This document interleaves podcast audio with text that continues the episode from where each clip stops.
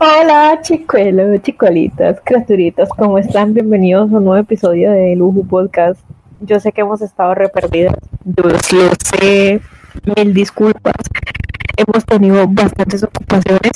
Eh, el último episodio que hicimos, pues literalmente fue hace un mes, que era Semana Santa. Espero todos hayan rezado mucho. Eso es importante. Eh, acá muriendo de calor porque estamos en una no sé cómo llamarlo, es un golpe de calor o, una oleada de calor que está afectando casi toda Latinoamérica, por así decirlo, aunque más que todo la parte de Colombia, Venezuela, Panamá, Costa Rica, República Dominicana, bueno, las islas del Caribe. Entonces estamos muriendo de calor. Del Ecuador hacia el norte, porque el eh, Ecuador hacia el sur está, están en... en, está empezando el invierno. Ajá, exacto. Bueno, buenas tardes, niñas. Buenas, ¿cómo están? Eh, estuvimos muy, muy, muy, muy, pero muy, muy, lo que dice, muy perdidas, pero bueno, acá estamos con un nuevo episodio. Esperemos que eh, pues el día de hoy nos, pues les guste lo que vamos a hablar, que, que creemos que es un buen es un buen episodio y un buen tema para hablar en estos momentos, especialmente porque hemos visto cosas. Y también eh, decir que el calor que está haciendo es, fue madre, es extremo, y es que no solamente en Latinoamérica, yo tengo una amiga que está viviendo en España y están también con golpes de calor, pero bueno, ya es por lo que es verano, pero dice que está sintiendo más calor que el año pasado, entonces no. se Yo creo que inclusive eh, mi mamá o las personas muy cercanas a mí que me conocen básicamente mi familia saben que yo no soy de, de, usar ventilador. En los últimos tres días he usado ventilador hasta por la noche y jamás en la vida, jamás en la vida y, y, no, y, no, y no me he podido arropar con, con cobija. Y yo siempre me, me, arropo con cobija, pero no he podido. Por el calor tan bárbaro que está haciendo. Pero, bueno, buenas, primero que nada, buenas tardes. primero que nada, en, esta, en la mañana de hoy. Pero, parce, hace, esta mañana leí un artículo que Francia va a prohibir comprar piscinas y regar los jardines por la escasez de agua. Sí, o sea, es que, estamos cagados. Por lo menos yo hoy vi una noticia que hay una parte de la Guajira que es tanta la sequía que ya van como unos ocho muertos por el calor intenso, porque está pegando muy fuerte el calor. Eh, yo, yo tampoco soy de usar el ventilador porque uno soy rítmica, entonces a mí el ventilador me mata y he tenido que dormir con ventilador y pasar todo el día con el ventilador literalmente en mi cara, porque la verdad el clima acá en Bucaramanga está terrible, gente. O sea, ustedes no se imaginan. Bucaramanga por sí tiene un clima, no es tan caliente, tiene un clima templado, pero literalmente estamos en calor tipo Santa Marta, Cartagena, Valledupar. Y eso que está más caliente que acá. Exactamente, eso es lo que yo iba a decir. Yo siempre comparo esto con la costa porque digo, marica, si esto está así de caliente, imagínense cómo es la costa, pues. Eso debe estar por ahí una, una, una amiga de nosotros del grupo, que es de la costa, Dani, eh, colocó disque que estaba como marica como en 40 grados o algo así. Que dije jue madre como así en 40 huevón no ahora, ahora imagínate Barranca Bermeja que Barranca Bermeja creo que es la tercera ciudad o municipio más caliente Colombia. no, eh, esa vaina es el infierno. Mm, Barranca Bermeja que, que días estuvo como a 42 grados bueno, y también aprovechando para decir que Nadia, por supuesto, está acá acompañándonos como siempre. Ella, pues saben que no va a hablar, pero ella escribe todo lo que piensa y, y, quiere participar en el, chat y dice que dice que Oli. Y Oli y un emoji que no, no, no lo veo. Ah, un emoji de, de un señor con, con bigote y gafas. Nadia eh, ella es el incógnito de este podcast. Oye, Nadia, ¿cómo, cómo está la, la, situación del calor? Perdón, Viviana, es que no te, escuché que estabas diciendo. Que Nadia, nuestra fiel oyente. Y que, sí, literal. Que ¿Cómo está la situación de, de, calor allá? Recordemos que Nadia está en México. En, mm. cual, en, algún lugar de, de, México, está allá. Que no tan fuerte. No tan fuerte. Ah, no, 20 estamos, está bien. 20 graditos está bien. En otro podcast tendremos a Nadia contándonos su experiencia en el concierto de Blackpink. Ah, no, marica, está, está muy parecido acá. Acá estamos a 21, pero la sensación térmica es de 23. Y para mí, como rola, esto es calor. Sí. Sí, claro, es que es una cosa. Una cosa es ves Bogotá y otra cosa es lo demás. Una cosa es una cosa. Y otra, otra cosa es otra cosa. No, y hay que tener en cuenta que todavía no empezó el fenómeno del, niño, creo. No, no, no. Y a la vez pasada estaba viendo un TikTok y un man nos explicaba el por qué también hace mucho calor. Y es que el man explicaba que como obviamente ya empieza Europa a, con el tema del verano, el sol hace todo el giro hasta Europa para obviamente quemarles las cabezas, pero mientras hace su giro, pues nos queman las cabezas. Sí, el tema de la rotación y el trópico de cáncer y el trópico de Capricornio y toda esa cuestión, sí, eso lo estuve viendo ya anoche. Eh, bueno, entradas en gastos, vamos a hablar de un tema que desde hace ya va a ser que un mes, más o menos, si no estoy mal. Eh, digamos que, no, digamos no, afectó a la industria y sobre todo a la industria del K-pop. Y a raíz de eso, ¿15 días? Sí, más o menos como 15 días porque fue en este mes. Ah, ok, ok. Estamos en mayo. Sí, ¿no? Sí, sí, sí. Ok, ah, bueno, nadie me dice que fue el 19.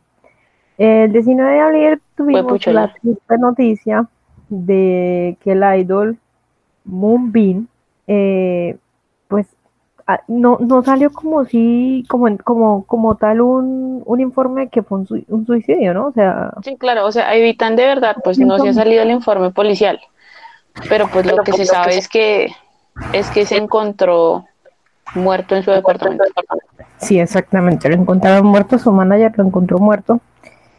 Y no es la primera vez que pasa esto en el mundo del K-pop. Eh, hay un tema de salud mental no solamente Corea sino alrededor del mundo, eh, que es muy grave y es muy serio.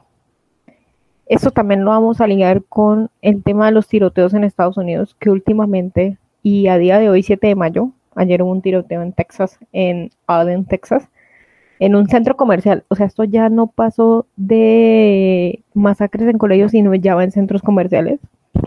La gente de Estados Unidos no se siente segura. Entonces vamos a tocar en general el tema de la salud mental y tocando muchos puntos, no solamente el tema de la industria musical, sino también temas como las masacres en Estados Unidos, que el tema del porte de armas, eh, el tema de los desórdenes alimenticios, eh, en, el, en el fútbol femenino también, que eso es lo que yo voy a hablar, porque es increíble. Ok, en el fútbol femenino, la violencia psicológica, que también conlleva la violencia física. Entonces vamos a tocar estos temas y pues no sé quién quiere empezar y nada. Pues yo creo que sería buenísimo que empiece Vivi yo creo que el tema, por lo general nosotros ya tenemos el tema del tiempo un poco más presente, ¿no? Pero sería genial que empecemos con el tema del deporte. sí, en el tema del deporte que de por sí es muy silencioso también el tema de la salud mental en los deportistas, porque pues, ajá, uno ve, hablo yo a mí que me encanta el fútbol y también el tenis, uno ve y pareciera que a esa gente no le pasa nada por la mente, o sea, no sufre, pero eso es un sufrimiento en silencio. Entonces, tú que vas a tocar el tema femenino, ¿qué, has encontrado? ¿Qué viste que, te llamara la atención? Marica, yo, yo me es que puedo tocar muchos temas de conversación en base al, mundo de, del fútbol femenino profesional, ¿no? Porque sabemos que existe como el amateur o como lo llamen, pues, y ya es profesional, ¿ya? Y el amateur, no quiero decir que la sub-17 sea fútbol amateur, maldito este que tenemos acá en Colombia, este man que ni siquiera me acuerdo cómo se llama. Quiero decir que, ¿cómo va a ser posible que la sub-17 o sub-20 o algo así, no me acuerdo en este momento cómo es, ganó básicamente el mundial o estuvo entre los primeros mundiales del mundial, primeros lugares del mundial, sí. Y llega este man que es que no me acuerdo si es la mayor, Vivi, Esteban, eh, ¿cómo se llama este man? ¿Eso no fue el de la Conmebol? El de la federación, no, el de la federación, Yesurum. Yesurum, ese, este Yesurum pues diciendo que no, no iban a ganar nada porque es que era fútbol amateur. Ah, pueden creerlo, en fin. Y es que hay mucha tela por donde cortar, cortar en esto. A ver, lo, que iba a decir es que los, las personas que me conocen y, y saben, pues, yo soy muy, muy, muy hincha de cuna del Fútbol Club Barcelona.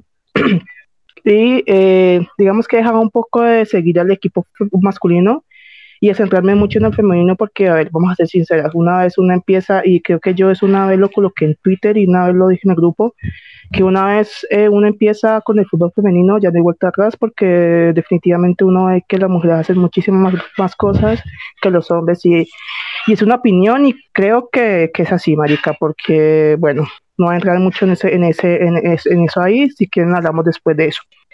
La cosa es que, eh, por ejemplo, estuve viendo, a ver, hubo un problema también con la selección española, y ahora la selección española y no específicamente, no en la colombiana, porque en la, española, digamos que me ha tocado un poco más porque como sigo el Fútbol Club Barcelona básicamente todas las jugadoras del Barcelona están en la selección española, pues obviamente uno escucha y ve y oye noticias, ¿no? Ese tema no lo va a tocar porque es muy es muy complicado, muy complejo. Y ya las personas que quieran saberlo, pues sencillamente que busquen cómo es la situación de las 15 y ahí van a, van a saber qué, qué es lo que sucede, pero es básicamente también con este tema de salud mental y, y el querer hacer cosas en pro de la, de la selección, pero no ser apoyada por absolutamente nadie de los, de los altos mandos, ¿no? Como siempre, es que esto es como siempre es así. También pasó hace como tres semanas, más o menos, que el entrenador, que también pasó esto en, en, España, que el entrenador del, hay un, equipo en la primera división de fútbol profesional eh, femenino, la Liga F, de la Lama, un entrenador de la Lama, que hacía y decía cosas a sus jugadoras que no eran buenas. Y como siempre, las cosas de poder, la situación de poder, ¿qué fue lo que hizo el club? Apoyar al man y dejar tiradas a las jugadoras. Y a mí eso me, supone un choque porque, marica, ¿cómo va a ser posible una vez repitiendo lo de las, lo de las jugadoras de, de la selección española, que no fueron poquitas, sino que fueron 15, marica, y de las mejores jugadoras? ¿Cómo va a ser posible que esas jugadoras se, van, se van a reunir y van a decir, y van a, y van a, porque es que no solamente eh, eh, los problemas de, de un club tiene que ser o por la cual una jugadora tiene va a salir y alzar la voz no es solamente porque haya, haya acosos sexuales y esto, sino que se da por muchas razones, Marica. ¿Cómo va a ser posible que van a decir que el, el, el entrenador hace esto, esto y esto y lo otro?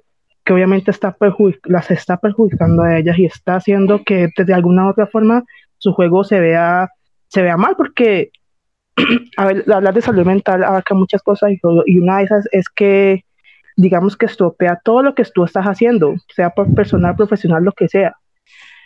Y venga las, eh, las personas que son claves en el club y van, a, y van a apoyar al entrenador. Es una cosa que yo personalmente no entiendo. No entiendo y no, y no, y no, no sé cómo es que, bueno, y después también se, se, se, dio la luz que lo que pasa es que el entrenador es hijo de uno de los duros del club. Entonces ahí como que ya viene alguna, no dice, ah, marica, con razón. Pero a mí me parece esto increíble, ¿eh? me parece increíble. Y otra cosa que ya eh, tiene que ver con el, con el Fútbol Club Barcelona, que por eso hoy toda la detalles anteriormente dicha, es que mm, el Barcelona femenino, para mí, y no es porque yo siga el, el, el, el Barcelona y porque crea que el, que el club es el mejor de Europa y del mundo, pero en verdad es el mejor de Europa en el mundo, eh, el que genera más ingresos y todo esto está, está, está corroborado estadísticamente, es que la gente le mete mucha presión a las jugadoras y es algo que yo no entiendo. ¿Cómo va a ser posible que una jugadora, eh, bueno, también una cosa aparte que tenga que ver con esto, es que en, la, en, en España hay, una, hay una, una, liga nueva llamada la Queens League, que son como eh, jugadoras ex, o exjugadoras que por alguna u otra forma no llegaron a ser profesionales, entonces esas jugadoras están jugando en esta liga, ¿no? Entonces una de las jugadoras eh, profesionales que están en, en, en, el Barcelona, que es Ana María Chernovochovic, ella es como algo del staff de uno de los, de, de, de, de uno de los equipos y cómo hacer posible que, que, está apoyando a este equipo un día de que es, era libre para ella a pesar de que era día de partido, pero era libre para ella, va al, al, al, a este partido y todo. Y entonces, todo, ustedes no saben la cantidad de hate que le cayó a esta mujer solamente porque fue a ese partido, a apoyar al club de, con el que ella, en, en el cual ella hace parte del staff. O sea, es que, y unas cosas supremamente que uno dice, marica, qué putas. Dice que es que no, es que tú tienes que apoyar solamente al Barcelona, que no, que como así que tú te vas para allá y, y no sé qué. O sea, marica, unas cosas que yo me quedé como marica, qué putas. O sea, yo no entiendo a la gente. Y luego hoy sale eh, una... A ver, no sé si quieres uh, hablar antes de yo seguir. No, sigue, sigue, sigue y ya luego digo. vale, y luego hoy resulta que hay otra jugadora del Barcelona que se llama Jace. Es que no sé muy bien, perdón, si es Jace o Jace o Jaycee, es que lo dicen de muchas formas, pues en los partidos los comentaristas, así que discúlpenme por favor, que ella es brasileña y también es una de nuestras forward en el equipo, eh, estaba viendo literal, subió una historia, marica, una historia diciendo, eh, apoyando a uno de los, a un, partido de, de, Brasil, donde obviamente hay, hay pues amistades de ella, ¿sabes? Y ustedes dirán, hoy que es que no hay ni partido y que es el día libre de, de, ella, ¿cómo hace posible que hay gente que le esté diciendo y le estén, le estén reclamando a ellas porque estaba en un partido de Brasil? Marica, qué putas. O sea, literal, hoy salió Jayce yo digo Jace, hablan por colocar un Twitter, un tweet, perdón, explicando por qué estaba viendo eso, marica, o sea, por qué, para qué, por qué, por qué tiene que hacer eso ella. Es que no lo entiendo, marica, y eso es, pero es que le tiran horrible. Es como si, que, o sea, no sé si es que es porque, o porque es mujer, bueno, muchas veces también es por eso, solamente por ser mujer. Y es que no sé por qué las profesionales es como que tienen que valer solamente para eso, porque si no, entonces o son las malas, o son no sé qué, o entonces no quieren al equipo, o entonces porque no estás apoyando al equipo, pero si estás apoyando otras partes, marica, qué puta es eso. Yo no entiendo eso. Y eso obviamente jode, eso obviamente jode. Y otra también que, que, que quiero colocar como ya para terminar este punto, es que también en el Barcelona está Alexia Putellas. Alexia Putellas es la ganadora del Balón de Oro por dos años consecutivos, la mejor jugadora actualmente en el mundo. Sí, o sea, no es porque lo esté diciendo yo, sino que se recibió, ella recibió todos estos, reconocimientos y ella viene de 10 meses sin jugar porque tuvo una, una situación muy, que ahora no me acuerdo cómo se llama, se, se llama ACL, pero es la rotura del, del uh, ligamento cruzado, creo que se llama así, de su pierna izquierda porque ella es izquierda. Y, y, volvió y solamente ha jugado como, digamos, creo que es una hora o algo así, y ya todo el mundo le estaba lanzando a ella que porque que no, que miren lo mala que es, que no, que está perdiendo balones, que no, que, marica, por Dios, viene de una, de una situación donde ha estado 10 meses sin jugar, marica, y no ha tocado ningún balón hasta yo creo que los últimos dos meses o algo así. No ha tenido minutos por Dios, hay que readaptarse. Y ustedes verán, ayer nomás me metí solamente porque vi, unos comentarios y me metí y marica diciendo que ella es la peor, que es la peor jugadora que hay, que, que ese reconocimiento que para qué. O sea, es, es una situación muy jodida para ella y ella usa un documental y tiene un documental en Prime Video que, que lo pueden ir a ver y dice que es muy jodido esto. Y luego tener empezar otra vez con la ilusión de volver a jugar con el equipo y leer toda esta mierda que están, le están tirando, marica, es que yo no entiendo la gente. Y como yo escribí hoy, porque fue algo que, que me superó muchísimo, yo dije, marica, qué putas que, que una jugadora, que jugadoras estén, estén teniendo que, que escribir y, por, por, por pendejos que no tienen, no, que, tiene, que, que, que se meten en la vida de los demás, o sea, consíganse una de vida, por Dios. Y ojo que las palabras tienen poder, así que mucho cuidado con lo que dicen. Es que eso es lo que no entienden, que, que, para, que para ellos puede ser como un comentario, pero marica, eso jode. Eso jode muchísimo y no me parece. No me parece de ninguna forma lo que están, lo que están haciendo. Ahora sí, Catalina, ¿qué quieres decir? Parece que me causa, me, causa un poco de curiosidad, pero es como, así como tú hablas de los fanáticos del fútbol, asimismo la gente que es fanática del K-pop. Y es que la gente nunca es consciente y no solo hablamos de deportistas, no solo hablamos de artistas, ni de actores, ni demás, sino que hablamos de la gente en general. Y es que hay mucha gente que está dispuesta a criticar y ni siquiera se toma el tiempo de ver el trabajo de esa otra, de esas otras personas. Exactamente. Entonces, por eso te digo, o sea, se me hace muy curioso porque así como son los fans, los, los, los fans del fútbol, que, que, critican y critican el trabajo de las futbolistas o de los futbolistas diciendo que son malos, eh, se lesionan y mejor dicho los tratan re mal, eh, se sienten también con esa libertad de opinar sobre su vida privada, porque así mismo son los fans del K-Pop. Entonces digamos que eso es, más allá de, de ser fan de cualquier cosa, eso es un error de la gente, si me entiendes? Y a veces nosotros también lo cometemos, ese, ese afán de criticar sin saber lo que pasa detrás. Y antes de que Viviana diga algo, yo quería colocar una también, quería poner una, o colocar, mejor colocar una analogía. En Marica, los, las futbolistas profesionales son eh, futbolistas profesionales, o sea, su profesión es ser futbolista, Marica. Yo soy de profesión ingeniera, Catalina es de profesión ingeniera, Viviana es de profesión abogada, Nadia es futura médico, ¿sabes? Es como si yo, eh, de, por ser ingeniera, entonces no puedo, no puedo, no sé, no puedo verme una película porque entonces, ¿saben? Entonces estoy dejando las cosas, dejar de hacer cosas que, que tienen que ver con ingeniería. ¿Saben? O sea, es que es ilógico lo que están haciendo, lo que está haciendo esta gente. ¿Cómo una futbolista no va a poder ver a otros, otros clubes jugar y subir una, una bendita historia? Porque entonces todo el mundo le empieza a decir que porque está viendo eso, que porque no se enfoca en, en jugar en el Barcelona, que, o sea, marica.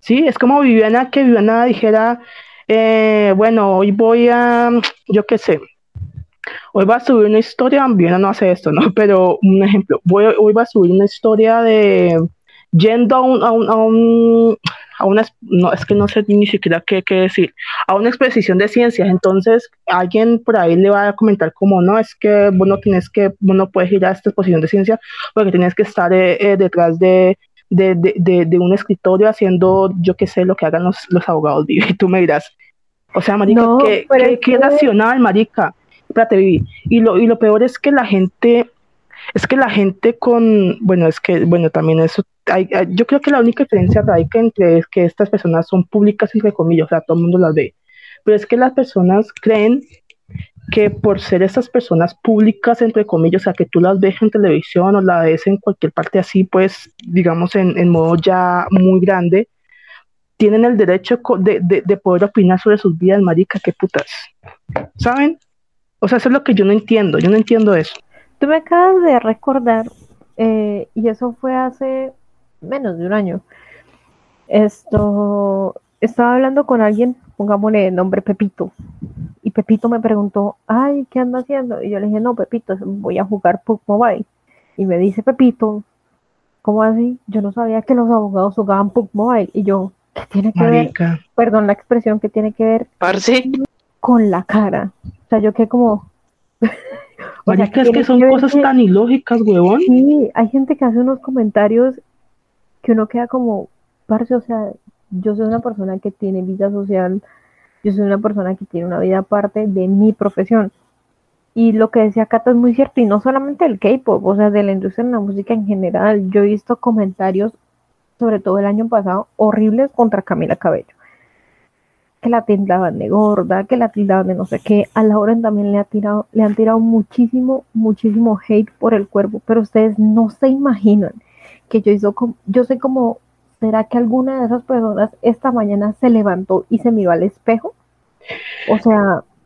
Es que la gente habla porque tienen una pantalla delante, marica, porque yo estoy segura que esa gente no es capaz de decirle a uno en la cara las cosas. Estoy segurísima, weón, segurísima la gente piensa que el artista como tal, y yo creo que eso también ha sido un error de, los que están detrás de la industria de la música y del cine y de todo, y mejor dicho, pongamos, de la, pongamos a modo de las artes, en que el músico, eh, el bailarín, el actor, el que hace obras de teatro, tiene que ser la perfección en persona. Y se les olvidó que uno como persona como igual voy a hablar más por el lado de la mujer, uno como mujer, por el tema de sus hormonas, de sus cambios hormonales y de toda la cuestión, uno tiende muchas veces a tener desórdenes hormonales y tiende a subir de peso y un día baja y al otro sube y al otro baja. La cantidad de comentarios que yo he visto actrices, a cantantes, a mujeres que tocan instrumentos, a actores de teatro, tirándole hate por el cuerpo o por comentarios que hacen en redes sociales es una vaina impresionante. Uno tiene que tener en cuenta que eso también es un daño psicológico. Si ellos a uno le pueden mostrar mucha felicidad y el mundo perfecto, pero uno detrás de eso no tiene ni idea de qué es lo que está pasando. O sea, hay comentarios que han llevado a actores, a actrices y a músicos, hombres, a tener que ir a psicólogo o a tener que cerrar redes sociales. ¿Cuántas personas famosas no han tenido que cerrar Instagram, Twitter y hasta el mismo Facebook porque un par de desocupados detrás de un puto celular se ponen a hacer comentarios que hieren.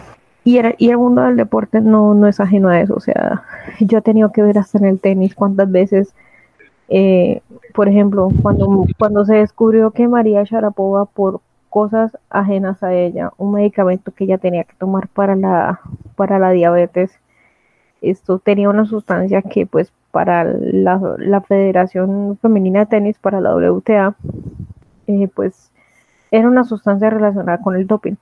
El hate que le cayó a María Sharapova fue una cosa brutal, que hasta el día de hoy cuando la recuerdan, digamos, por haber ganado el Roland Garros, por haber ganado Wimbledon, por haber cumplido años, la gente todavía le tira hate.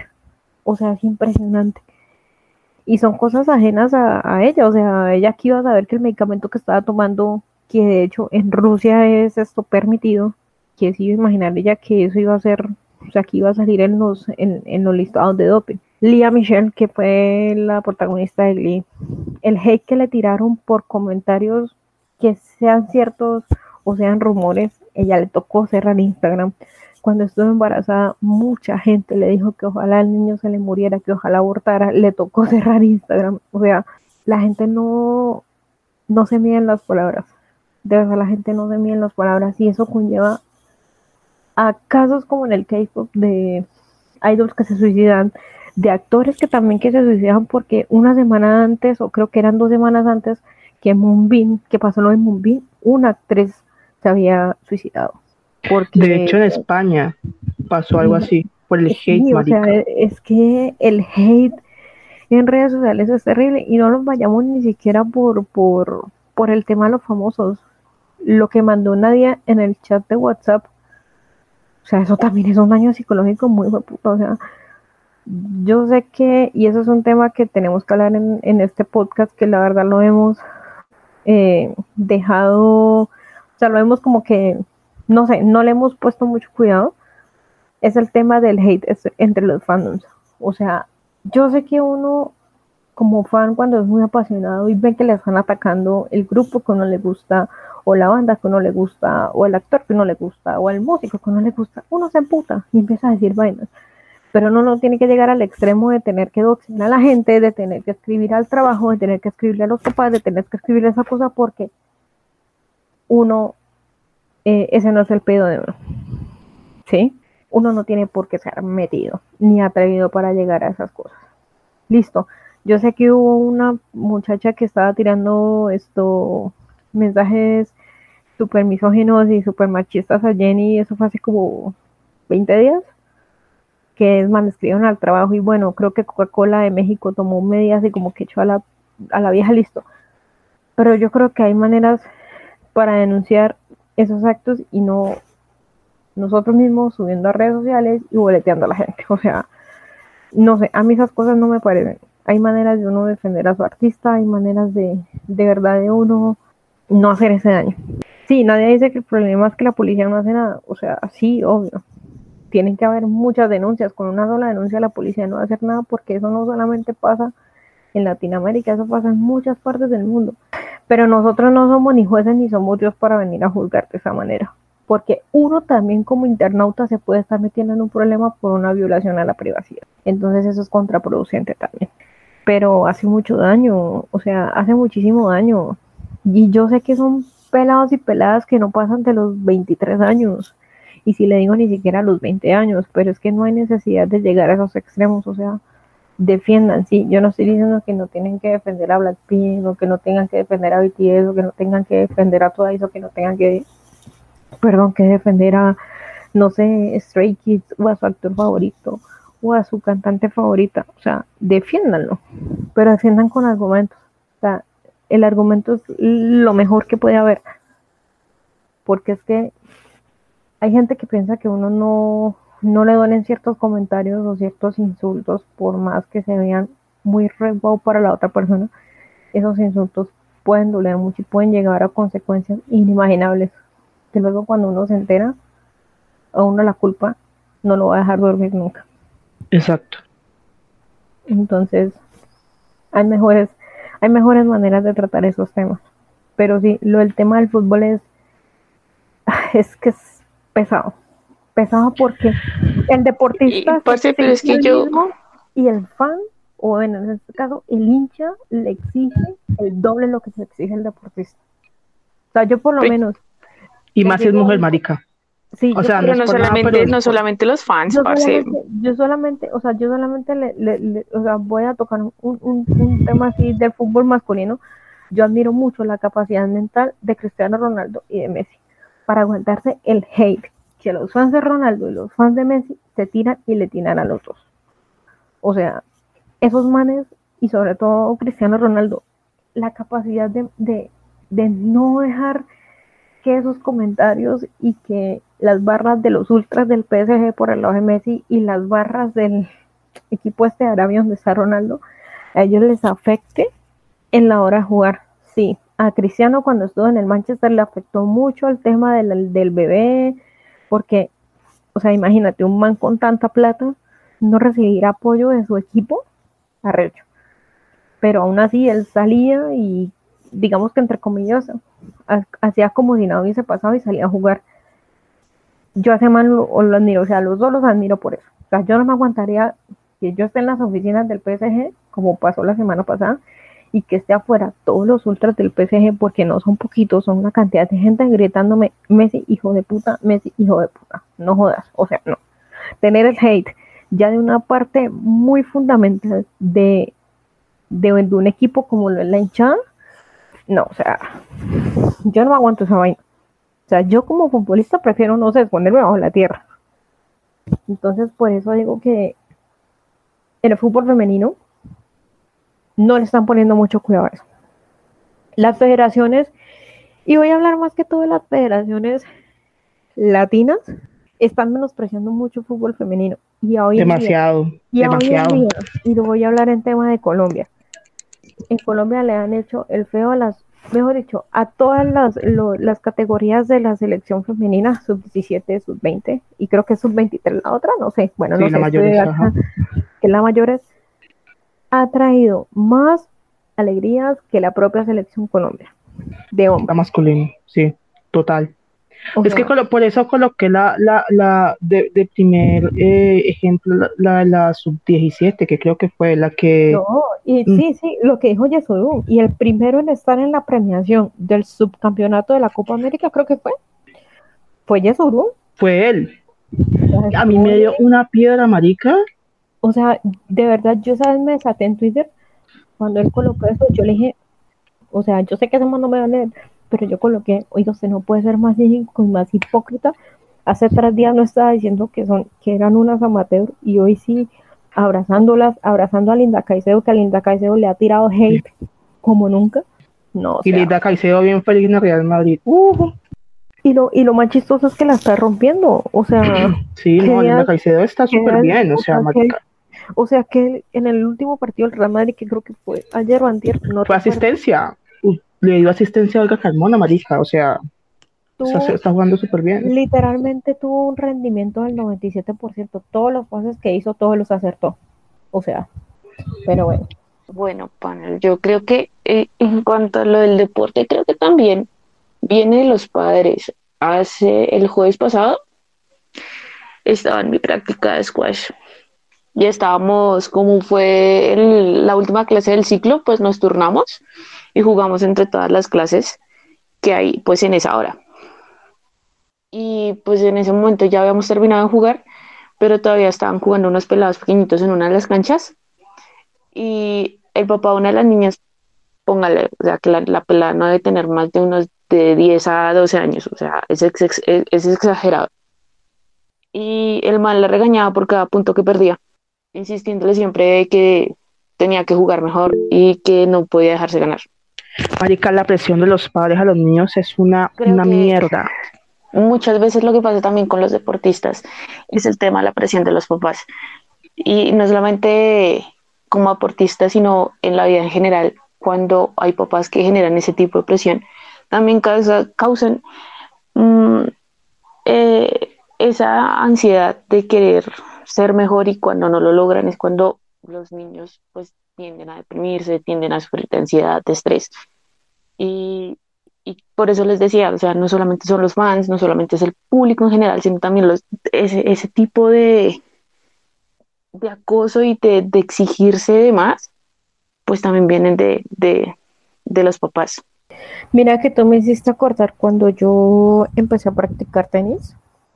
Esto, nosotros también hacíamos eso, o sea, eran dos horas de entrenamiento. Eh, una hora era técnica de acondicionamiento físico y la otra hora era jugar un partido. Eh, a veces jugábamos dobles cuando había bastante gente y cuando habíamos muy poquitos, entonces digamos media hora jugaban sencillos una pareja y la otra media hora, la última media hora jugaban sencillos otra pareja. Resulta y pasa que yo entrenaba las noches con un pelado que tenía como, yo le pongo como unos 11 años, 11 o 12 años. Era muy bueno. Y pues, parece yo apenas estaba empezando en el tenis, entonces, no es que fuera mala, era buena. Pero pues todavía me faltaba mejorar la técnica y toda la cuestión. Resulta y pasa que pues esa vez solamente habíamos ido nosotros dos al entrenamiento y el profesor nos dijo, listo, juguemos un partido, pero vamos a jugarlo como si ustedes estuvieran jugando por pasar, no sé, a la final o como si fuese una final de tenis. Van a sacar como en una final de tenis, les voy a contar los puntos como en una final de tenis, vamos a jugar a un set. O sea, literalmente el set era a muerte. La cuestión fue que yo le gané al pelado. Le gané como 6-2. O sea, literalmente en tenis eso sale una paliza. Y a un pelado que era muy bueno, o sea, porque el pelado tenía muy buena técnica, tenía, o sea, no sé qué le pasó a ese pelado. O sea, si ustedes me lo preguntan, no sé. Algo que me llamó la atención es que el papá siempre que yo le ganaba un punto, ese señor le provocaba meterse a la cancha y yo, no sé, como matarme. Al final del, del partido, cuando ya hubo match point, que yo le gané, que no sé qué, uno siempre que se acerca a la red eh, por respeto al ganador y al otro y al, y al, y al partner, uno se empieza a acercar, se da la mano por juego limpio. Yo me acerqué, le di la mano, no sé qué. El papá se paró, llegó al frente del muchacho y le dijo, ¿usted por qué tiene que saludar o tiene que darle la mano a la persona que le ganó? Y más una mujer, o sea, usted se dejó ganar de una mujer. Y yo, claro, el entrenador me miró y le dijo como que, vea, señor, esos no son los valores que yo enseño acá en mi academia de tenis. Eso es un partido. Y sí, ella le ganó. De pronto su hijo no tuvo la fortaleza mental para afrontar eh, que, en el, que le hayan quebrado el saque. Eso también es mental. O sea, uno cuando está jugando tenis y cuando está jugando cualquier deporte tiene que tener mucha fortaleza mental. Pero tampoco pueden ir a menospreciar que le gane una mujer y mucho menos a que usted le inculque a su hijo que no tenga respeto hacia su otro compañero. La cosa fue que el man salió vaciado. A mí nunca se me va a olvidar eso. O sea, a mí me dio igual. Yo tenía 24 años, de pelado tenía 11 años. Y el papá me daba muy igual. La cosa fue que el pelado no volvió a la academia. O sea, después de eso, fue como dos veces a entrenar y no volvió. Pero entonces, eso sí me causó mucha curiosidad porque los papás quieren, cuando ven que su hijo tiene mucho potencial, quieren que su hijo siempre gane, gane, gane, gane y no les enseñan que uno en esta vida también pierde. No, y no sobre todo que ganen, ganen, ganen, ganen, sino también el, hecho, de que te gane una mujer, marica, o sea, es que para los, para este tipo de gente que es así machista, el hecho de que una mujer le gane a tu hijo, marica, es lo peor que le puede pasar en el mundo, marica. lo peor.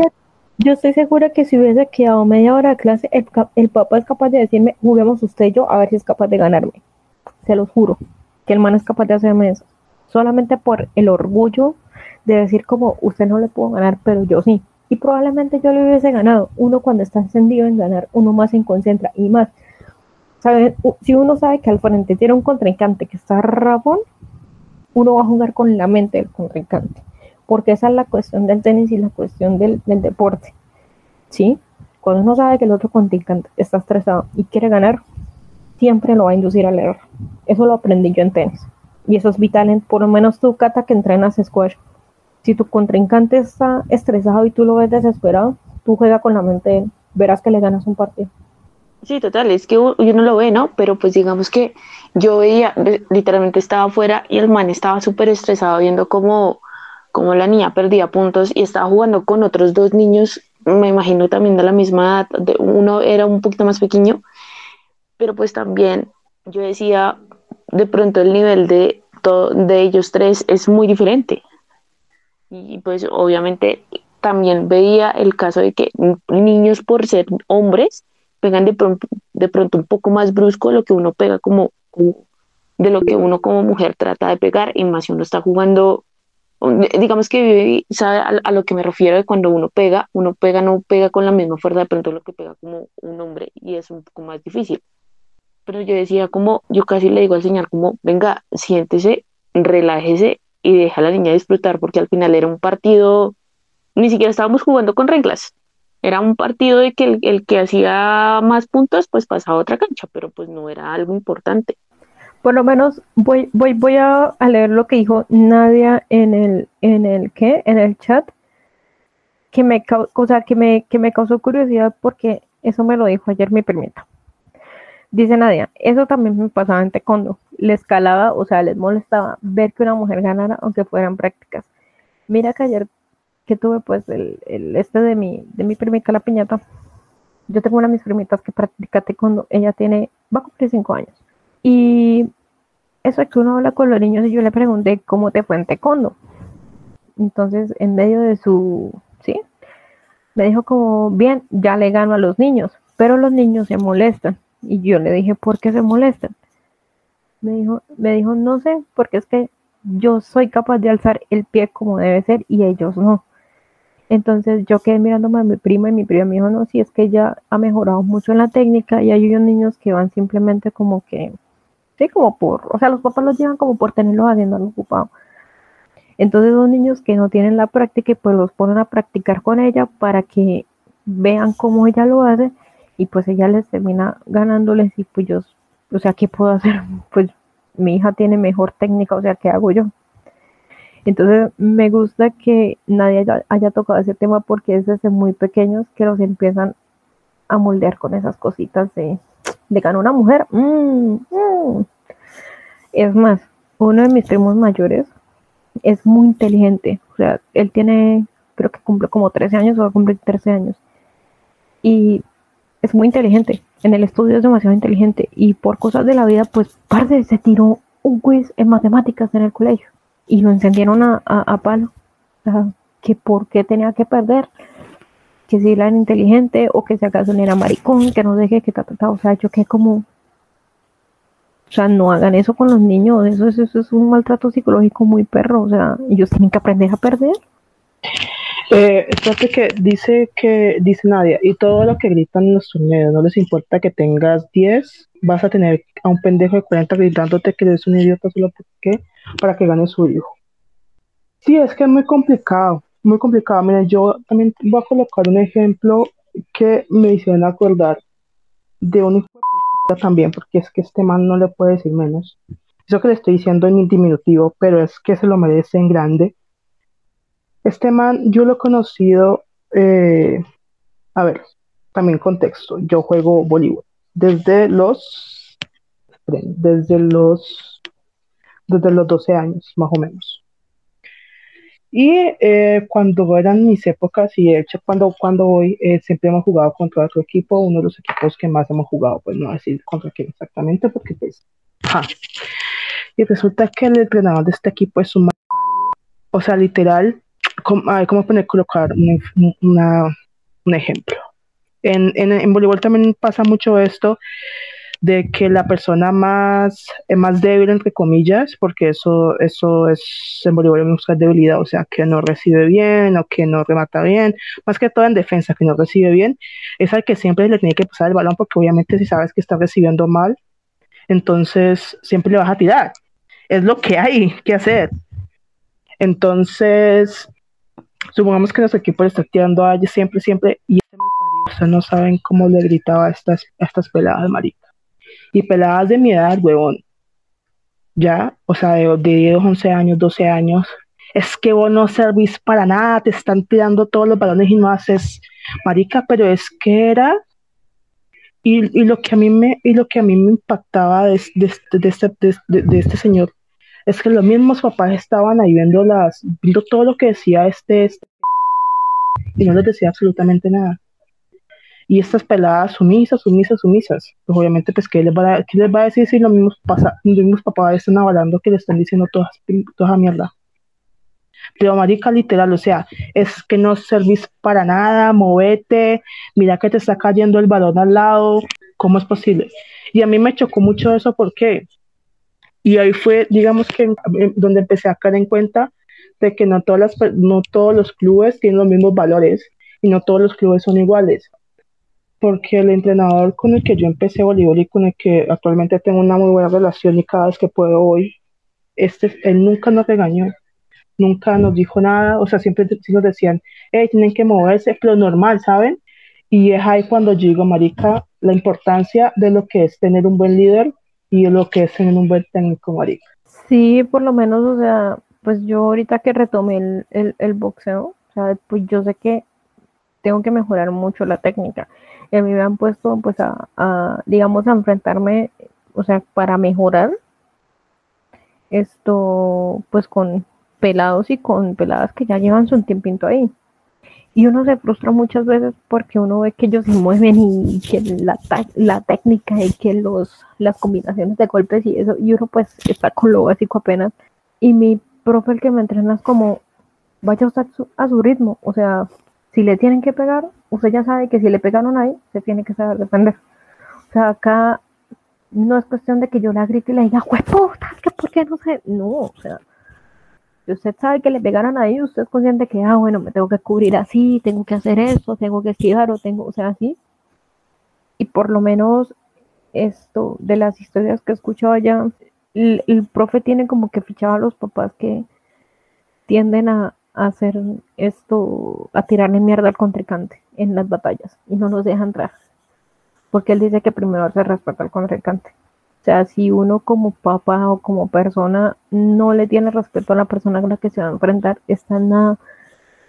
Y eso viene desde casa. Yo siempre he dicho que el uno es como persona por cómo lo formaron en casa. Yo quiero salirme un poquito del lado del deporte y de la industria para tocar un tema de la salud mental en Estados Unidos, que está desencadenando los tiroteos, que literalmente si en un mes no escuchamos cinco noticias de tiroteos en Estados Unidos, ya se nos hace raro.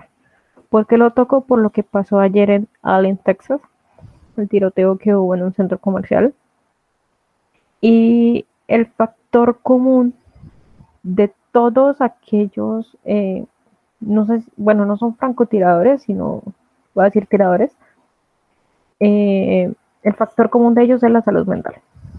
Eh, la gran mayoría, tanto digamos de estudiantes como de personas del común, es porque han sufrido de bullying, porque tienen depresión o porque tienen algún problema mental, ya sea una esquizofrenia, ya sea, no sé, un delirio de persecución o ya sea porque son, como se ha visto en algunos casos, eh, soldados retirados del ejército o del army en Estados Unidos que tienen sus, digamos, traumas por haber estado en la guerra. Aparte, sumándole a esto, tenemos que tener en cuenta que Estados Unidos es un país donde si tú eres mayor de edad y, y, digamos, creo que allá si tú no tienes problemas psicológicos, eh, te venden un arma como acá en Colombia te venden una cerveza. Literalmente. En Estados Unidos hay más armas que habitantes. O sea, se calcula que cada habitante puede tener entre 3 y 4 armas en su casa. eh, venden armas que son utilizadas por el ejército como francotiradoras, como rifles de asalto. Literalmente la gente se arma como si estuvieran jugando Free Fire, Book Mobile o Call of Duty. Eh, ya no está sucediendo en colegios, ya nos podemos dar cuenta que está sucediendo ya en zonas donde hay más gente, centros comerciales, y la verdad esto es preocupante.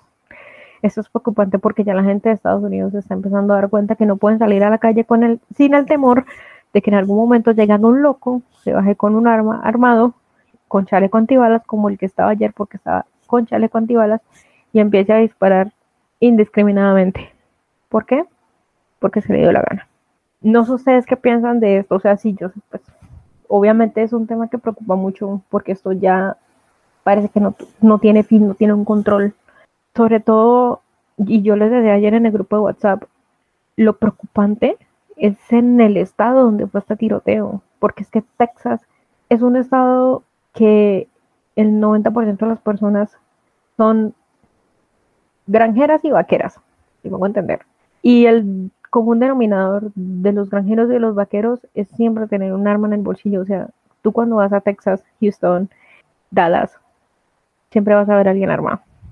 Pero es que la violencia armada y los tiroteos en Estados Unidos en esta última década han aumentado de una manera increíble. O sea, increíble, increíble, increíble.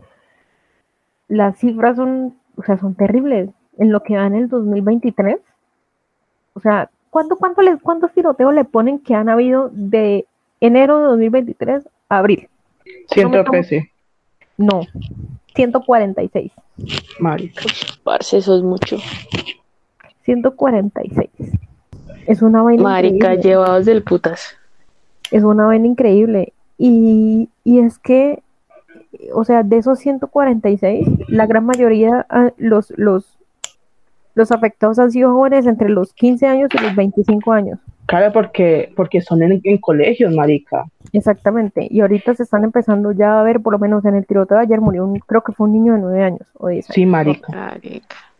y creo que había escuchado esta mañana que estaban en aumento los, los muertos, ¿no? Sí, es que digamos que pudo haber sido peor, porque afortunadamente cuando empezó el tiroteo, había un policía que creo que fue el que redujo al, al, al, al que, al, que tenía el arma y no pasó más. Pero sé que van como nueve, diez muertos, hay unos cuatro muy graves en un hospital y dos que murieron en operaciones. O sea, pongámosle que por mucho sean unos 15 muertos, pero pudo haber sido peor, porque el tipo no logró entrar al centro comercial, disparó afuera de, es más, está el video, o sea, es muy, no sé ni siquiera porque están en redes sociales, pero hay un video donde... Marica, todo está en redes sociales porque la gente misma...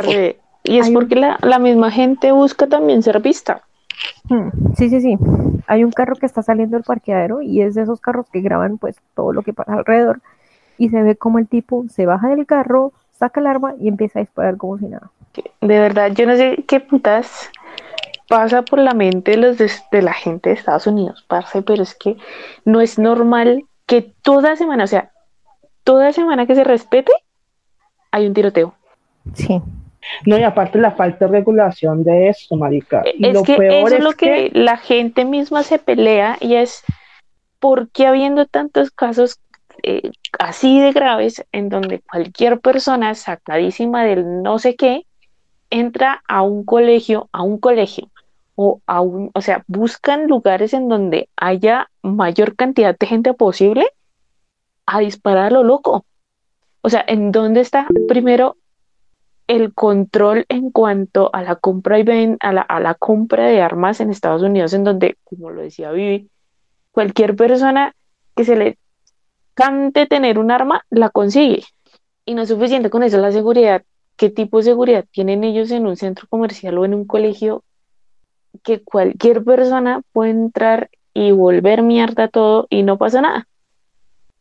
No, y sobre todo, como se jactan ellos de ser que es la mejor seguridad y no sé qué, marica, y entonces dónde está todo lo que, toda la que seguridad tiene que ver. ¿Ah? No, y sobre todo de que lo que yo iba con, con el tema de, la, de las regulaciones es que la misma ciudadanía está pidiendo que, que haya más regulaciones, regulaciones más estrictas con respecto a esto, y, y, y el, mismo, el mismo gobierno no quiere hacerlo. O sea, y el, gobierno no habla exactamente o no precisamente del presidente y de todo su gabinete, sino más bien como toda esta estructura política, no sé cómo, cómo llamarla, Viviana, que existe en Estados Unidos. O sea, ¿cómo va a ser posible que, que toda sea un debate el implementar o no leyes para, para, para reglamentar eso? Es que no lo entiendo. Es que mira, o sea, es que nosotros tenemos que tener en cuenta que uno, el sistema político de Estados Unidos es completamente diferente al sistema político en Colombia. Sí. Es un país federal. Entonces, les voy a poner un ejemplo a grosso modo. Eh, Colombia es un estado federal, ¿qué significa? Yo como gobernador del estado de Santander, voy a colocar el nombre de estado, no departamento. También se me da la gana de implantar una ley de que tú como persona de 23, ¿qué? Pues sí, vamos los 23 años. Como tú como persona de 23 años puedes tener un arma siempre y cuando me presentes a mí un certificado de que tú estás mentalmente bien. Y de que si vas a usar esa arma es para fines de defensa personal. Cata es la gobernadora de, bueno, Bogotá es distrito capital, entonces es la gobernadora del distrito capital, del, del estado capital de Bogotá. Cata perfectamente puede decir, no, yo no voy a implementar una medida de, compra de armas, pero para que en el estado que gobierna Cata no entre alguien con un arma, ella tiene que poner, digamos, como una, o sea, como, como lo que llamamos acá en Colombia parágrafos como excepciones. Decir, pero si alguien me compra un arma por fuera para que la pueda portar en mi estado, tiene que presentarme un certificado psicológico donde me diga que lo va a usar para fines de, defensa personal y que está bien mentalmente. ¿Sí? Por eso es que en Estados Unidos la compra de armas es muy abierta. Y esto va mucho en cuestión de los demócratas y de los eh, republicanos. Porque no sé ya quiénes son los de derecha o de izquierda, por así decirlo. Creo que son los demócratas los de izquierda y los republicanos los de derecha. Los republicanos tienen muy ceñidas sus tradiciones de la época atrás de los indígenas de Estados Unidos, que su fuerza y su poder lo demostraban por medio de armas. Y como bien sabemos, la elección en Estados Unidos se basa en que si las mayorías son republicanas, entonces va a, o sea, va a haber, digamos que más votación para ese tipo de leyes. Y si hay menos demócratas, pues entonces, digamos que entre comillas, pierden, ellos pierden. Entonces eso va mucho con el modelo también de gobierno y también con las tradiciones o como esas costumbres de Estados Unidos. Por eso es que no se ha podido regular esa venta de armas, porque siempre va a haber lo que acá llamamos un choque de trenes, cosa que no va a pasar en Colombia, porque en Colombia tenemos, digamos que la fortuna de que o se aprueba para todos o no se aprueba para nadie. Acá no se ha aprobado y porque acá eh, a nosotros tener tres altas cortes, un proyecto de ley no va a entrar en vigencia hasta que las tres altas cortes la, la revisen y la corte constitucional, corte, y la corte constitucional diga esto no va en contra de la constitución o si va Viviana se nos fue. Viviana murió. perdón, ¿en qué me, en qué me quedé? Estabas hablando de las tres cortes no sé por qué se me silenció el micrófono, perdón. Es, o sea, acá en Colombia para que pase un, o sea, para que pase un proyecto de ley, digamos como las armas, la Corte Constitucional tiene que mirar si está en derecho, o sea, si está, perdón, si, si va en contra de la Constitución o si no va en contra. El porte de armas siempre va a ir en contra de la, de la Constitución, porque acá se tiene, se, se defiende la vida, a pesar de que se defienda la libertad de expresión, aunque es una libertad de expresión, pero acá eh, está por encima la vida al porte y compra de armas. Entonces, por eso es que en Colombia acá digamos no, y en Estados Unidos pues es que es complicado. es complicado el tema estadounidense en la cuestión de las armas y que tener una ley que lo implante no va a dejar de que los que ya tienen armas digan, ay no, no se puede usar armas, pum, para la basura. No, eso no va a pasar. El tema de Estados Unidos es complejo, bastante complejo. Unas clases de medio derecho ahí. Ahora sí, Vivi, habla gratis. No, lo que yo iba a decir es que sin ir más lejos, y ya que, ya que eh, apuntaste este tema, y es el, eh, lo que hemos estado viendo en las últimas semanas con respecto otra vez a las barras de los, de los equipos acá colombianos, Marica. Y voy a colocar un tema o un punto muy exacto del tema que obviamente compete porque esto, esto pasó exactamente aquí sucedió aquí en el, este departamento y fue los hinchas de estos de la América que mataron a un hincha del Cali solamente, solamente porque llevaba una camiseta del Cali, marica. Marica, pero es ah. que ese, el, tema de las barras bravas, Marica, que podríamos hacerlo en un, en, un, podcast aparte, pero parce, el tema de las barras bravas es un tema que no se ha controlado en este país, porque esto es un tema viejo. Esto es un tema que no pasó hace dos días ni tres días. O sea, no, no, sí. Pero lo que yo iba es que, sí, pues lo que yo iba es que, marica, la cantidad de armas blancas y arbotas blancas, yo lo llamo arbotas blancas porque tenían machetes. Marica, como de ¿Usted vio la cantidad de machetes que tenían la gente en Total, o sea, las mostraron en las noticias y de eso, estaban armados, pero brutal. O sea, ¿para dónde iban a ver el partido o a jugar qué o qué pues? A una carnicería o qué? Pero Te digo algo, te digo algo, eso, esa violencia también ha sido orquestada por los directivos de los clubes. No lo hacen tan públicamente, pero sí. Es que yo siempre he dicho, es que el tema de las barras bravas, eso tiene mucha tela por cortar. Porque sí, no podemos meter a todos los barristas, porque por lo menos hay barristas que hacen muchas vainas sociales pero si hay un parchecito chiquito de barristas que tienen sus socios con los directivos y que son los que llevan más llevan las cosas mucho más allá de lo que deberían. O sea, muchísimo más allá. Acá, por lo menos, bueno, acá en la barra ahora de Bucaramanga, hubo un momento en el que era muy, muy violenta, ya es más tranquila, pero aún así eh, se han escuchado cositas de que las directivas digamos que ayudan también a que haya esa, esa violencia entre barristas. O sea, que tú no puedas. A mí me encantaría en un partido Millos Bucaramanga con una camiseta de millonarios, pero yo sé que no lo puedo hacer. O sea, o no me dejan entrar al estadio o del estadio no salgo, o a la casa no llego. O más bien, ni, ni, llegas a la esquina de tu casa. Llego a la esquina de mi casa, total. Total, o sea, total. Eso, pero eso, es un tema también muy interesante. Yo con la única camiseta del equipo que yo salgo a la calle es la del Barcelona, marica. Mm, yo con la del Madrid. Porque yo a la, o sea, yo a la esquina no, salgo con Cali ni porque me pagan, marica, ni porque me paguen. Yo hubo una época en la que salía con la de Millonarios, pero porque sabía que iba en carro y que el carro tenía virus polarizados y que iba de una casa a otra. Claro, no salía con la de Millonarios. Oye, Nadia, eh, yo sé que también en México las situaciones con las barras son bastante complicadas y bastante complejas porque he visto por ahí muchas cosas. De hecho, creo que fue hace como unos años, no recuerdo que, hubo como un problema, que no me acuerdo exactamente cómo, con los hinchas, con los hinchas, con los hinchas. Aquí, eh, pues que aquí se dice de otra forma, con los hinchas, Nadia. Eh, ah, creo que en México el tema fue con el, con el tema del grito del de puto, ¿no? Que los creo que los tienen o los, o los tienen sancionados. Bueno, sí, ese también, ese también, ese es un tema también, ese también es un tema, pero también hubo creo que uno que mataron a no sé quién, bueno, es que no, es que no me acuerdo exactamente en ese momento, no me acuerdo. No, no, no, no, no. No tengo ni idea, no tengo ni idea, la verdad, no. Yo sí he escuchado que, sí he escuchado que los tienen, o sea, por decir el puto, los tienen. Exacto, y bien hecho, mal malparidos los tienen baneados en todas las competiciones, tanto fútbol local como cuando juega la selección de México, no pueden decir eso. Oh, qué bueno.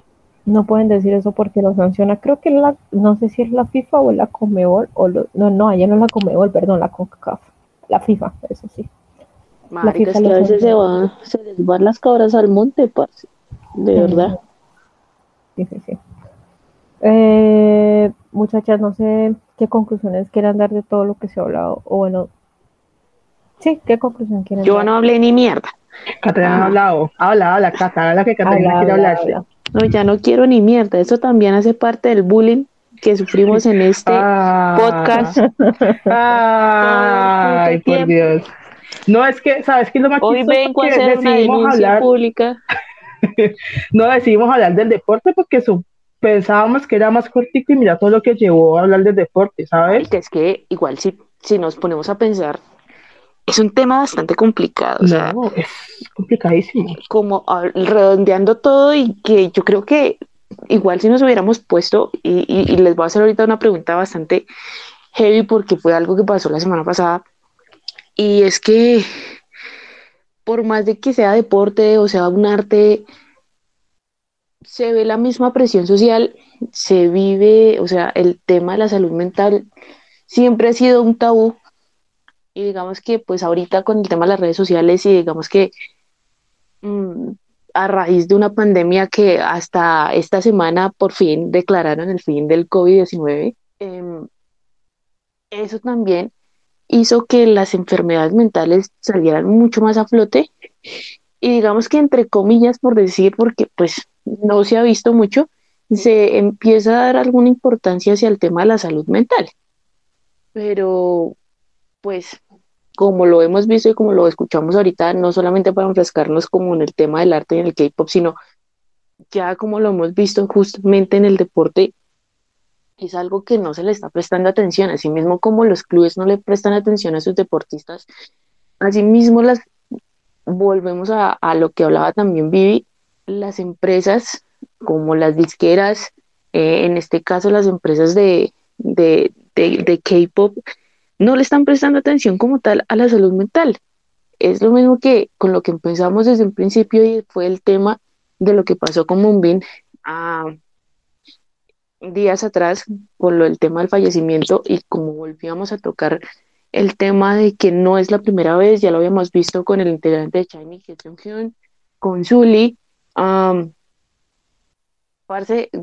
por ir más allá, todo el tema de la presión social que tenía Jonghyun de Shiny, Zully muchas veces en las entrevistas le decía a los periodistas que no le dieran tan duro y ella misma lloraba en los programas porque el hate que le botaban a ella era terrible, tanto en las entrevistas que hacía, cuando salía a la calle, cuando hacía, cuando hacía los lives.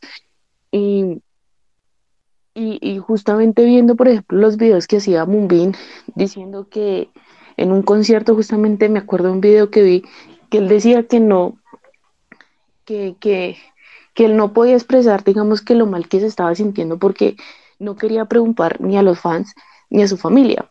Y entonces se lo guardaba para sí mismo. Y, y yo decía que cuando, por ejemplo, suelen decir algo o suelen, digamos que mucha, mucha gente en el medio que son fans mm, intentan, entre comillas, preocuparse por la gente, pero al final esa misma gente que lamenta, por ejemplo, lo, lo vi en redes sociales lamentando, por ejemplo, pues la mente de Moonbin, la, la muerte de Moonbin, días atrás estaba tirándole hate a otro tipo de artistas. Entonces, por eso yo decía que es muy curioso y es, es muy chistoso cuando escuché hablar a Vivi con todo el tema de los hinchas del fútbol, porque es como ver la misma historia que uno ve, por ejemplo, en, en el K-pop y es gente tirándole hate, gente metiéndose en la vida privada de las personas, porque pues parce, por más que sean fan, no tienen derecho a meterse en la vida privada de la gente. Em, el caso, por ejemplo, un caso cercano, y Vivi lo sabe, y es el caso de Jenny, y es que mucha gente la tilda de fluja porque no baila de la misma manera en que baila, por ejemplo, Lisa baila Rosé, pero es que la gente tampoco es consciente de la enfermedad que tiene Jenny. Jenny tiene una enfermedad más o menos parecida a la del vértigo, que si ella se mueve de manera bastante brusca, pues se va a marear, a empezar a doler la cabeza y pues obviamente no va a funcionar de la misma manera en que funciona Rosé o Lisa. No, marica, y ahorita le están diciendo que, o sea, la están tratando de perra y zorra y no sé qué. Eso mismo ha pasado muchas veces y, y, y, lo puedo nombrar perfectamente con, con grupos como Army, que, parce, inventan cosas como que, las, que ellas mismas van a intentar opagar a sus idols. Eh, la gente como fan no se ha, enterado que literalmente a veces el K-pop es como una guerra y pues lastimosamente unos ganan, unos pierden, pero es simplemente por tema de cifras y la gente a veces se enfoca en las cifras y no se enfoca en lo que realmente importa, que es la música, ¿no? Y, y, también hay fan, o sea, se meten con el físico de, los mismos idols mm, para intentar opacar el, a los demás, el tema de récords, no, que es que el mío hizo tanto y pero tu grupo no ha hecho nada. Parce, todo eso, aunque no lo quieren creer, es hate. El comparar es hate, pero la gente no está preparada para esa conversación. Dejemos de verdad de comparar los grupos. Ahora hay otra cosa. Marica, es como si nosotros como jamoneses nos pusiéramos a tirarle hate a Blink y a, y a Army, porque lo siento, Firmament tiene el, video con más vistas de todo YouTube. Y nosotros estamos, y nosotros estamos jactándonos diciendo, ustedes no nos superan una canción que se le hace un poco de años y ustedes siguen ahí. Es que a lo que quiero llegar, es que no comparemos, o sea, la gente de verdad tiene que empezar a, tiene que empezar a entender que no hay que comparar y lo vi en algún momento y lo estoy viendo en este preciso momento en todo el tema de las cifras que sale con que Twice llenó tantos escenarios en Estados Unidos y luego salen las Blinks a decir que no, que fue Blackpink. Pana, solta, solta, de verdad, suelten. Pana, qué chimba que a mujeres, que de verdad las mujeres estén logrando esas cifras, porque en años anteriores no lo hubiéramos podido ver. O sea, de verdad, suelten. Simplemente disfruten que la gente triunfa ya, o sea, y además hay otra cosa que venía a hablar con ustedes y es un tema que me dejó pensando esta semana bastante y es un tema que puede pasar también en el deporte, pero pues que se ve muchísimo más en el arte y justamente Vivi lo, lo tocaba y es el tema de, la, de los problemas alimenticios. Mm, más o menos yo creo que todos ustedes saben todo el problema que ha pasado con Luna. Luna, las peladas de Luna pues obviamente, como ya se sabe, pues tienen un tema legal y, y demás. Pero pues hay una de las peladas de Luna que cuando debutó como solista tenía 14 años. Es literalmente la matné de Luna. Mm, creo que fue el martes, si no estoy mal. Ya la mayoría de ellas ya tienen Instagrams individuales y ella abrió un espacio de preguntas y respuestas en Instagram. Y una de las personas que le preguntó en Instagram le preguntó como tips de dieta. Yojin, entre su maravillosamente, lo digo con sarcasmo, literalmente le dijo no comer. Cuando todo el mundo ve, y no suficiente con eso, y creo que lo que más les va a alarmar es que la foto con la que iba acompañada esa respuesta iba acompañada con el peso de Yojin, que es de 37.2 kilogramos para una pelada que nació en el 2001, calculen que tiene 21, no creo que no cumple ni los 21 en este preciso momento. ¿Qué persona a la edad de 21 años tiene un peso de 37.2 kilogramos? A mí no me cabía en la cabeza y creo que mucha gente empezó a decirle como habían dos tipos de personas. La gente que le tiró literalmente hate por responder a eso o la gente que aún así entendía que estaba mal, uno, responder a eso de la manera en que respondió y dos, publicar la foto que publicó, porque pues eso puede dar, uno, para malentendidos y dos, pues mucha gente que también es muy influenciable puede tomarse esa respuesta como en serio. Pero cuando nosotros nos, digamos que nos fuimos hacia atrás a entender, es cuando nosotros empezamos a evaluar dos cosas muy importantes y es en la cultura coreana, lastimosamente el tema del peso es un tema muy complicado porque a la mayoría de la gente, no solamente a las mujeres, sino también a los hombres, se les exige bajar de peso porque piensan que ese es el ideal de belleza coreana. Entonces, todo el tiempo, imagínense para una persona que debutó a los 14 años, desde el momento en que debutó, con una empresa de mierda, porque pues ya sabemos que es una empresa de mierda, se, ve, se vio envuelta en hacer dietas todo el tiempo, desde los 14 años. O sea, es una adolescente que desde el momento en que debutó, pues se vio envuelta en todo este tema de dietas. Y como es una cultura que para nosotros como latinos no nos parece bien, para ellos como coreanos sí, entonces ellos ya lo toman también normal, o sea, lo normalizan, normalizan algo que para nosotros y que yo creo que para nadie es normal, pero ellos lo, lo tienen como tan arraigado a sí mismos que creo que también lo ven muy normal. Entonces, es ahí cuando yo digo que hay que empezar a, también como, y creo que muchos artistas lo han empezado a hacer, pero que heavy que la misma cultura, o sea, el, el mismo país te cree ciertas cosas que al final para tu salud va a ser supremamente malo. Y además, lo he visto muchísimas veces y como fans, tanto en Corea como de pronto muchos afuera, tienen también esa culpa de estarles preguntando a los idols todo el tiempo qué comen, cuánto es su peso, si ya hizo dieta, si no hizo dieta, se ve gorda, no se ve gorda, porque pana, eso también afecta muchísimo la salud mental de la gente. Sí, lo que dice Kato es muy cierto, o sea, en la industria y sobre todo en la industria K-pop es muy, y ya está muy normalizado, que los idols, sobre todo las idols en general, tengan que tener un aspecto literalmente perfecto. Y es preocupante que existan idols. No, perfecto no. Poca edad. sí, no. es que literalmente Corea buscan la perfección. Pero es que lo, lo ven perfecto, yo, no, pero decía esa perfección es subjetiva, porque ¿cómo va a ser posible que, que ellos vean la perfección de una persona que está básicamente en los huesos? O sea, literal, pero es que si tú lo miras, o sea, por eso lo digo y por eso lo, lo aclaro, o sea, para nosotros, uno como latinos, que somos creados de otra manera muy diferente, y yo creo que para una persona que esté fuera de esa cultura, nos parece terrible. O sea, ustedes no se imaginan el choque que yo tuve cuando literalmente, eh, mentalmente calculé la edad de Yojin, que son 20 años, 21, 20, 21 años, con un peso de 37.2 kilogramos. O sea, si ustedes lo ven, nosotros lo vemos, nos parece irreal, nos parece preocupante y lo primero que decimos, la pelada necesita terapia obviamente.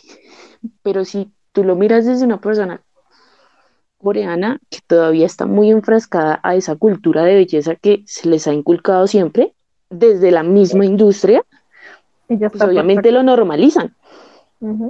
Sí, o y obviamente hay muchas cosas que ya cambian porque, por ejemplo, hay, hay idols que ya no lo implementan. Cosas como Dreamcatcher que siempre han sido muy abiertas a decir, si llegamos a practicar una dieta es bajo digamos que una guía médica, o sea, vamos a tener el acompañante de una persona que esté especializada sobre el tema y porque hay empresas que ya no lo exigen. Pero empresas como BlackBerry, a una niña de 14 años pues la acostumbra a eso, más el tema de la industria pues más normalizado está. E, exactamente, o sea, y es que eso, o sea, esa es la cuestión. E, y eso no solamente es en Corea, es en la gran mayoría de países asiáticos.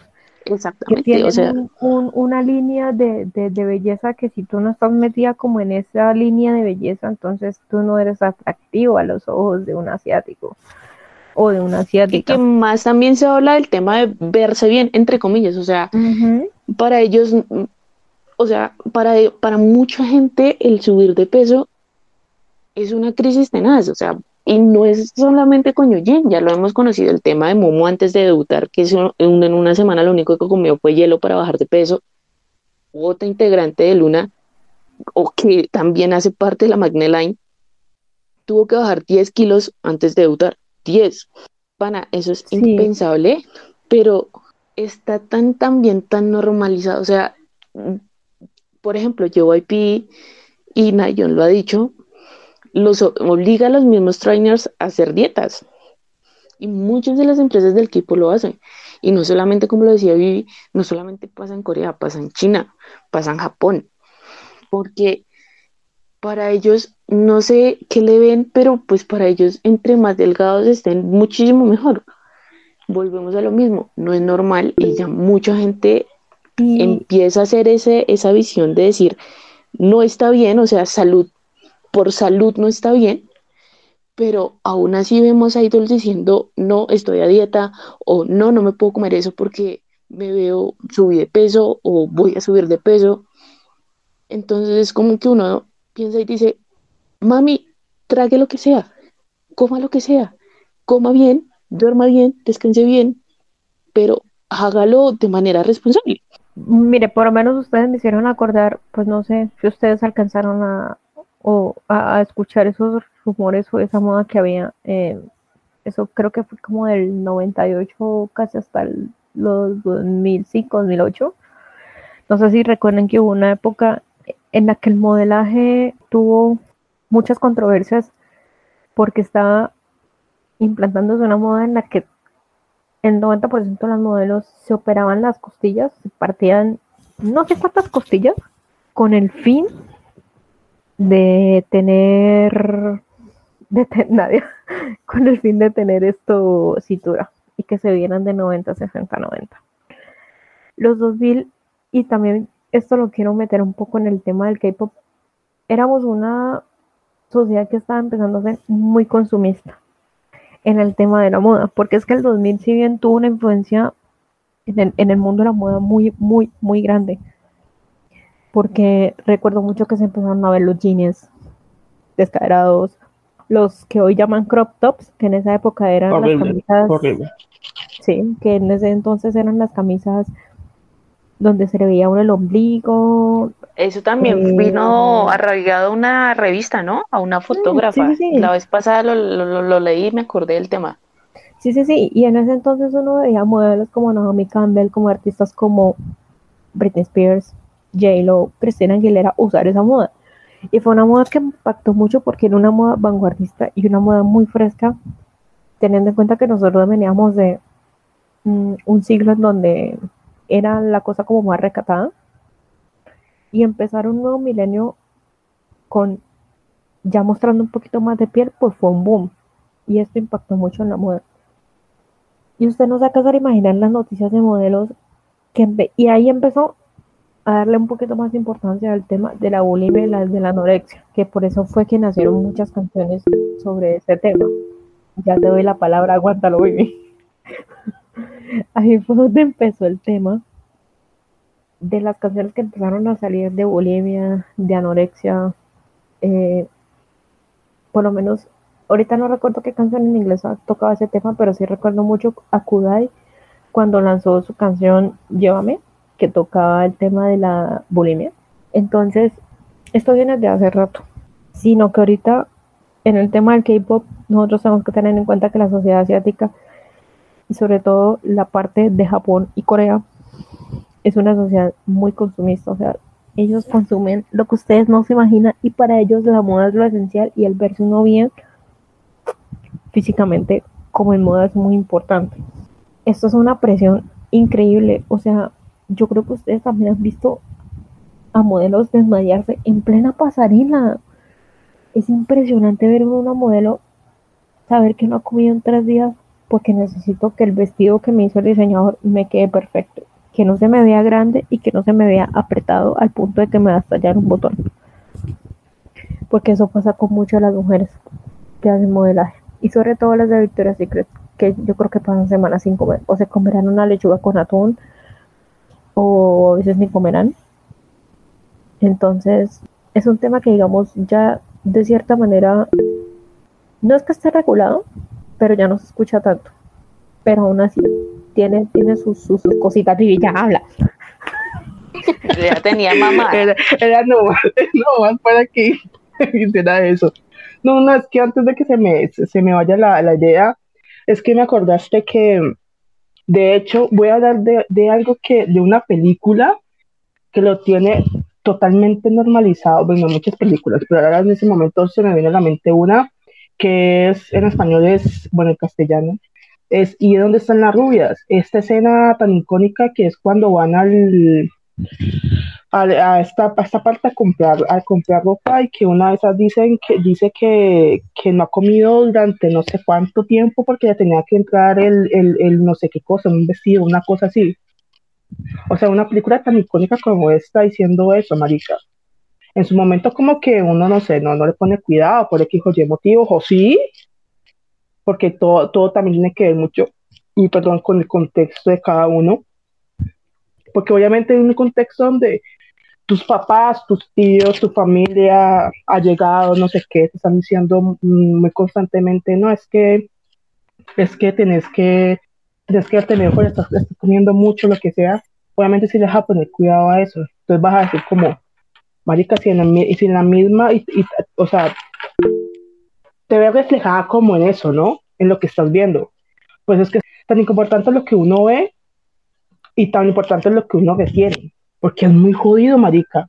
Y otro punto ya para darle, para darle paso a Viviana, que ya que estaban hablando de la, de la, de la anorexia y, bulimia, es el tema de que también me hicieron acordar mucho de, de lo que habló en su momento también, que de hecho creo que por ahí debe estar la, la entrevista, el tema de, de, de Anaí, que yo creo que es un tema que es que justamente pensé en eso, exactamente pensé en Anaí. Porque es que Anaí, toda la presión que, que, que, ha llevado desde chiquita y todos los problemas que, alimenticios que ella pasó, y sobre todo en, el Rebelde, que ustedes saben que Rebelde esto fue un boom increíble, y, y por todo lo que ha pasado a esta mujer, por Dios, es que no, marica.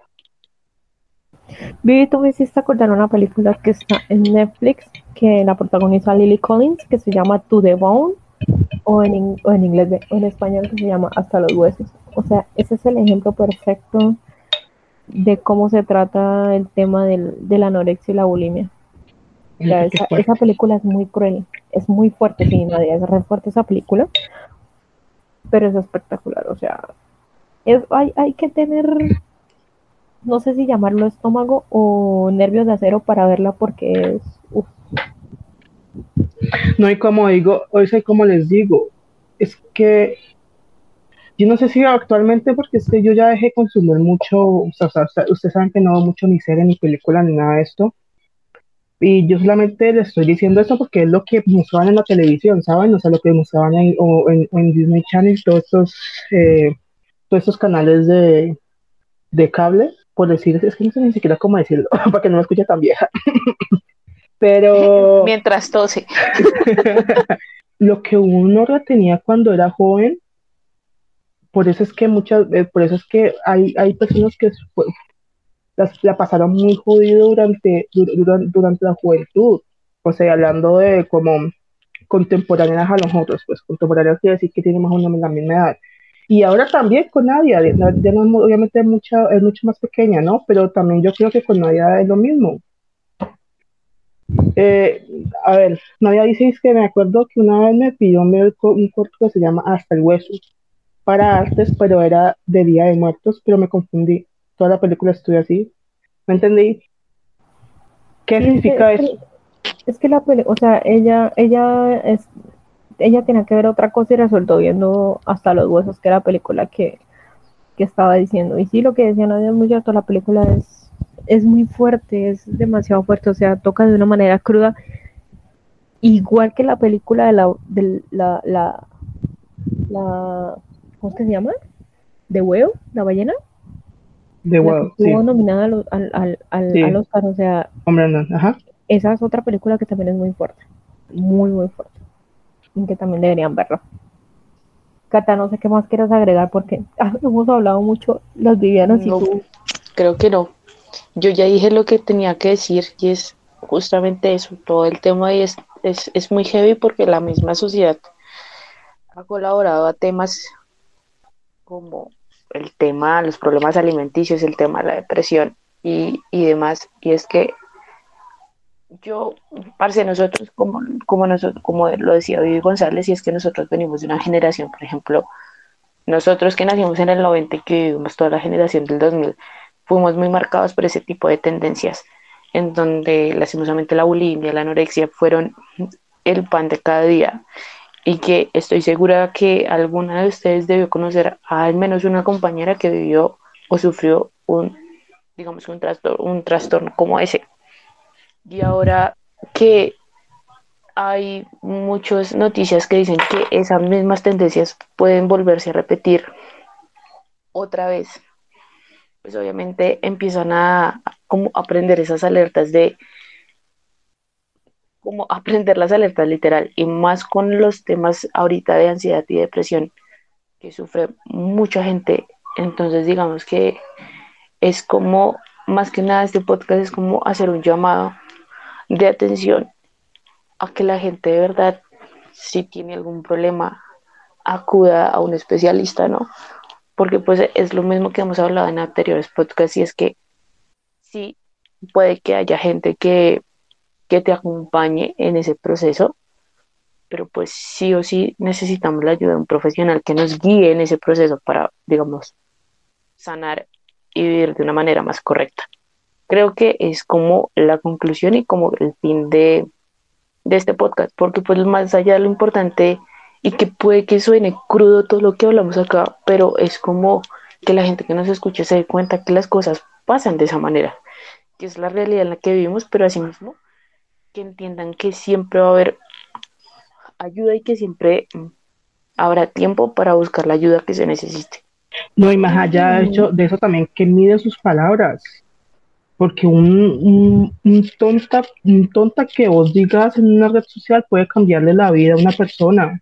Y uno te va a dar cuenta, porque el problema de los bullies es que para ellos vos que, que, que puedes decir una mierda a una persona y, a la persona se te puede olvidar pero la persona siempre te va a recordar, marica. Las palabras tienen poder.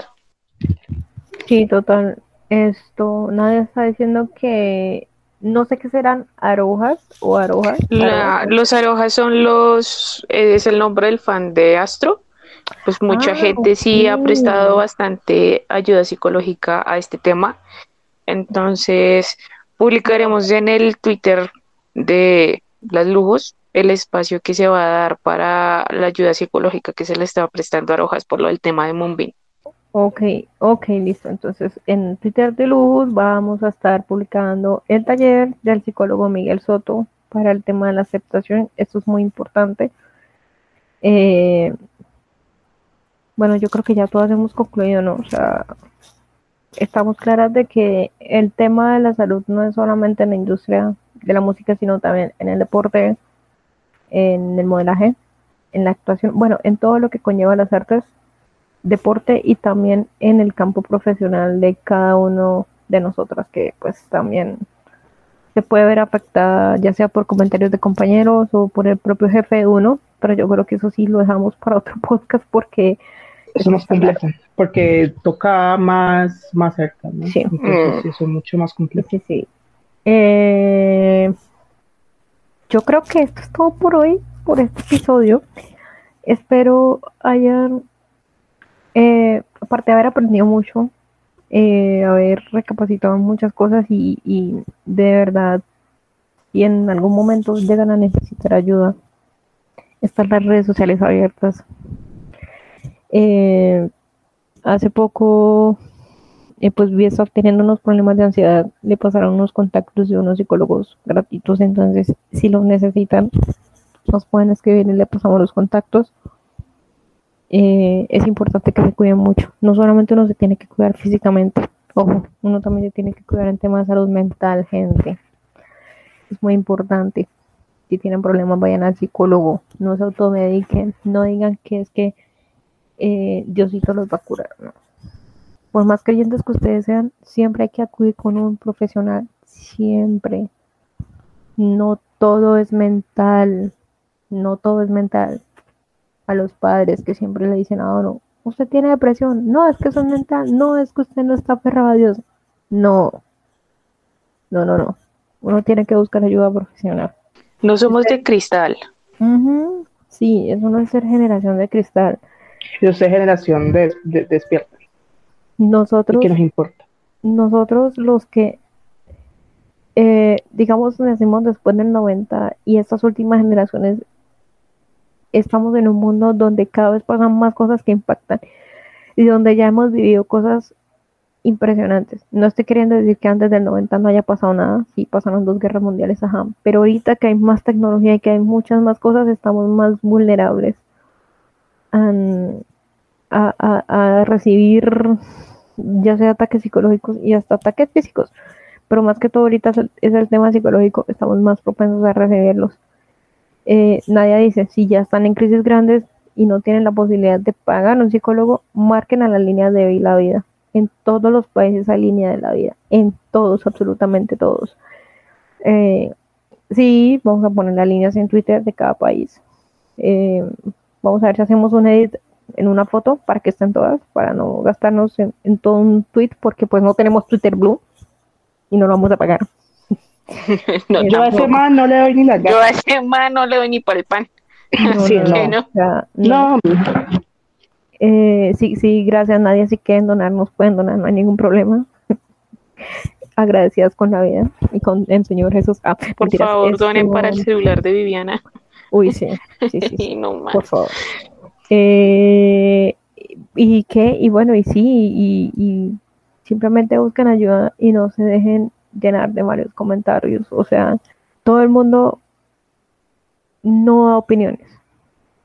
O sea, uno sabe cuándo es una opinión y uno sabe también cuándo no es una opinión. Y hay gente que dice, no, es que yo estoy opinando. No, nene, tú no estás opinando, tú estás atacando exactamente cuando ya atacas a la persona no es una opinión, deja de ser una opinión. Exactamente, cuando ya es un ataque directo y sin y sin motivo ya deja de ser opinión y ya es un ataque. Entonces, que uno esté dispuesto a recibir una opinión no quiere decir que puedan decir lo que se les dé la gana y meterse en temas bastante, digamos que íntimos de la persona. Entonces, siempre piensen las palabras que van a decir. Recuerden, recuerden dos cosas. La primera, pensar antes de hablar y como dijo alguien por ahí de una novela, no se pierdan la oportunidad de cerrar la jeta. Gracias. Exactamente. Y, y que y que se me fue la, la paloma lo que iba a decir, pero sí, básicamente eso, o sea, gente, eh, ah, ya, ya sé que iba, lo que, lo que iba a decir. Eh, mi, mi opinión es mi opinión y la tuya es su opinión. Yo no tengo que estar de acuerdo con tu opinión, ni tú tienes que estar de acuerdo con la mía, pero sí tienes que respetarla. Entonces, todo se basa en el respeto al otro. Yo creo que eso lo dejamos más que claro hoy, el respeto al otro y también el cuidarse uno mismo.